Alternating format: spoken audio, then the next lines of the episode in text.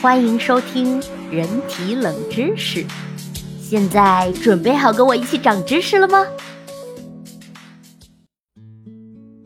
第三章第三集：为什么尝尽百味的舌头却连可乐、雪碧都分不清？不看不闻的情况下，你还能分辨出可乐、雪碧和芬达吗？我们的第一反应肯定是觉得可以呀，毕竟三者的口味相差太大了。但现实是，很多人都是无法准确辨认出来的哦。不信的话，你可以试试。在平常生活里，你应该也注意到了这个现象，那就是感冒时不仅闻不出什么气味，就连吃东西也没有什么味道了。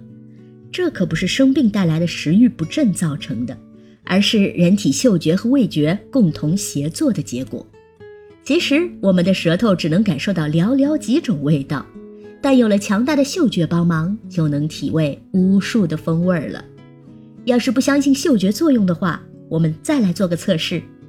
任凭你挑选何种食物或是饮料，只要捏着鼻子，你就会发现品尝起来的味道都会淡了很多。别以为只有嗅觉会影响味觉，最新的研究发现，我们的味觉细胞中竟含有嗅觉感受器。一直以来，味觉和嗅觉都被认为是独立的感觉系统。它们各自的信息要在到达大脑之后才相互作用，这早已成了大家毋庸置疑的常识之一了。直到一个小男孩问出了一个无比天真的问题，才引发了对这一问题的重视。如往常一样，美国生物学家奥兹德纳正陪着自己十二岁的儿子玩耍，儿子突然一脸好奇地问他：“蛇会不会伸出舌头来闻气味啊？”与其他家长默不作声不同。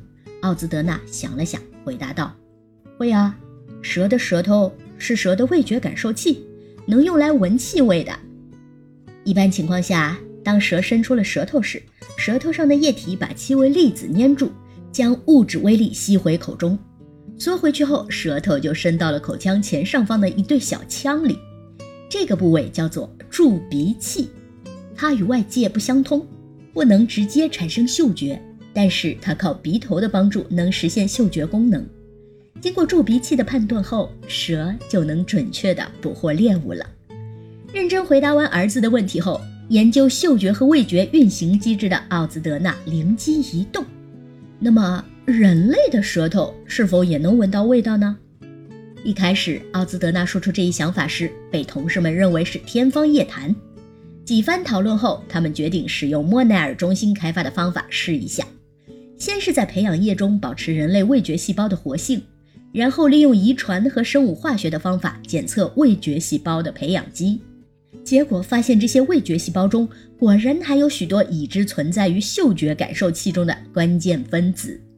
接下来，研究员使用被称为钙离子成像的方法，发现培养基里的味觉细胞对气味分子的反应方式与嗅觉感受器细胞相似。这一结论呢，也得到了莫奈尔中心科学家其他实验的证实。同时，这也表明单个的味觉细胞同时包含了味觉和嗅觉感受器。奥兹德纳将这些结果撰写成论文，并于二零一九年四月二十四日发表于《化学感官》杂志网络版。在论文中，他兴奋地写道：“嗅觉感受器和味觉感受器存在于同一个细胞中。”将为我们研究舌头上气味和味觉刺激之间的相互作用提供巨大的空间。没错，这个发现有助于人类更深入地了解嗅觉和味觉相互作用的本质和机制。与此同时，它也为了解嗅觉系统如何探测气味提供了新的途径。假以时日，它也最终将改变人类的味觉感知。生物学上，嗅觉由嗅神经系统和鼻三叉神经系统这两个感觉系统参与。通常我们鼻子轻轻一吸，不就能闻出什么味儿了吗？但它全程都需要嗅觉细胞的参与。人类的嗅觉细胞就像是个圆瓶，细胞顶端有许多短纤毛。当这些纤毛受到空气中化学分子的刺激时，就会发送神经冲动。等到神经冲动传回大脑的嗅觉中枢，我们就能闻到味道了。那为什么我们感冒的时候就不能闻到味道了呢？这个时候啊，鼻子里的嗅神经本身的功能还是正常的，但为了抵抗入侵的病原体，鼻腔里的鼻黏膜就会奋起反抗，结果就会充血、水肿、发炎，导致分泌物增多。当鼻黏膜被分泌物全部覆盖之后，味道就刺激不到我们的嗅觉细胞了，当然也就不能刺激到嗅神经末梢，我们就闻不到味道了。一般情况下，我们捏着鼻子时，嗅觉也会减弱不少。不过，当我们鼻子恢复正常后，闻气味的能力啊也会逐渐的恢复。如果是病毒直接损伤了嗅觉神经，就会恢复的慢一点儿。而由于鼻窦炎、鼻息肉等疾病产生严重的鼻塞时，都会造成无嗅觉的现象。别以为无嗅觉只是闻不到味道而已，它可是会大大影响我们的味觉体验的哦。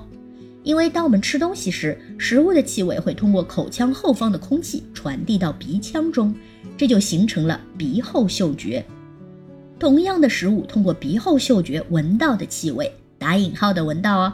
和从鼻孔进入的分子产生的气味可能是完全不同的，比如闻的时候可能是臭的，但鼻后嗅觉感知到的却不是臭味儿。你的大脑知道每一个嗅觉讯号来自何处，这些嗅觉讯号有些来自鼻孔，有些则来自嘴巴。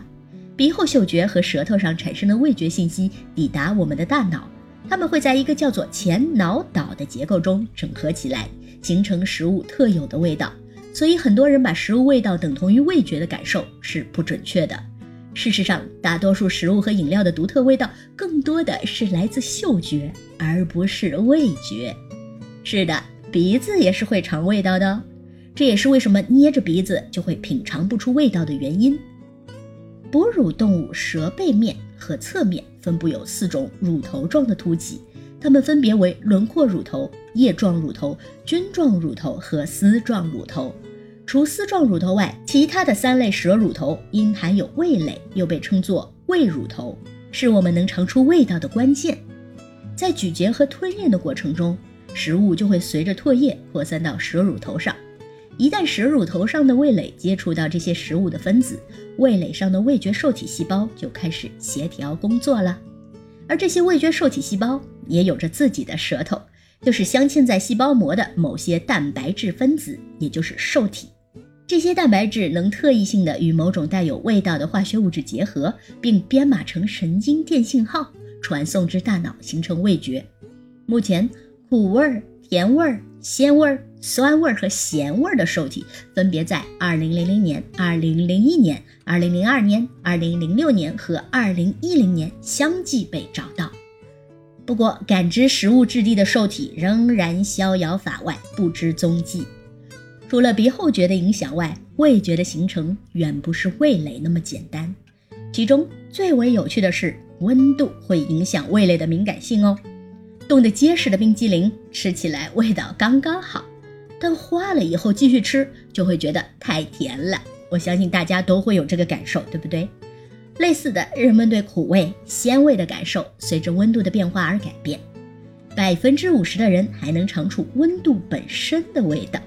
对舌头加热会让它尝到甜味儿，而冷却舌头会导致酸味儿和咸味儿。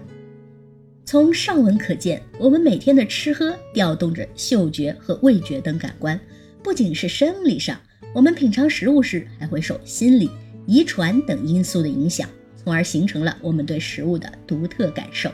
而当下这种吃的感觉，正是所有影响因素最终汇集到大脑的结果。兴许当我们了解其中的奥妙后，吃起来会别有一番风味呢。本期已完结，让我们下一期继续长知识吧。